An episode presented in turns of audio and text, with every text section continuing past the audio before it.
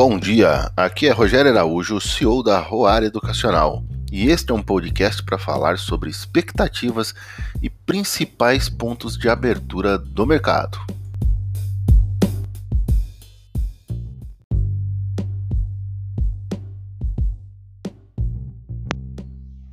Bolsa de Valores sobe mundo afora devido à geração de emprego de mais de 916 mil vagas nos Estados Unidos.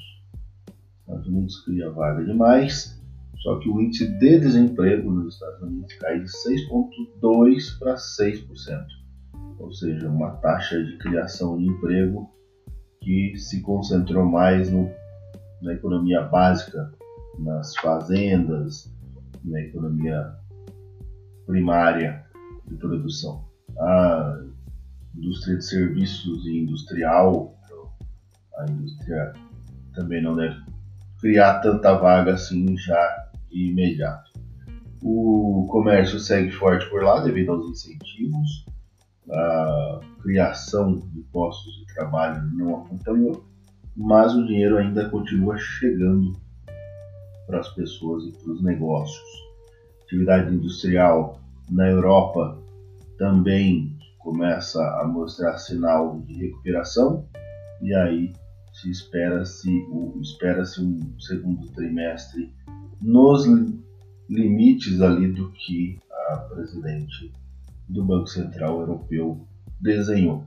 A inflação continua preocupando na Europa e nos Estados Unidos, porém os governos não devem mexer nas suas taxas de juros por quê? Porque a inflação, tanto na Europa quanto nos Estados Unidos, deve trazer consumo.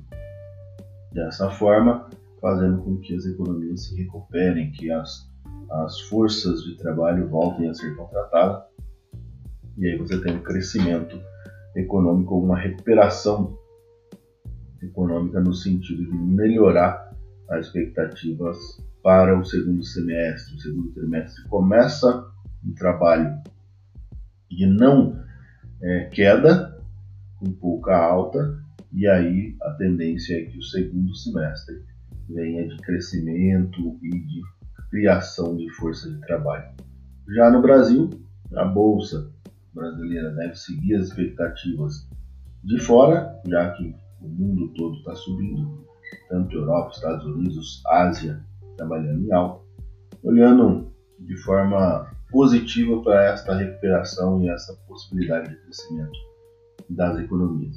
Já olhando para o Brasil internamente, nós tivemos uma semana cruel, para não dizer um mês todo de março, pior de todos os tempos em relação a mortes no país. A coisa diz alguns institutos, como o Fiocruz e outras instituições até internacionais, como John Hopkins e a Organização Mundial de Saúde, que o Brasil é de longe o pior caso da pandemia.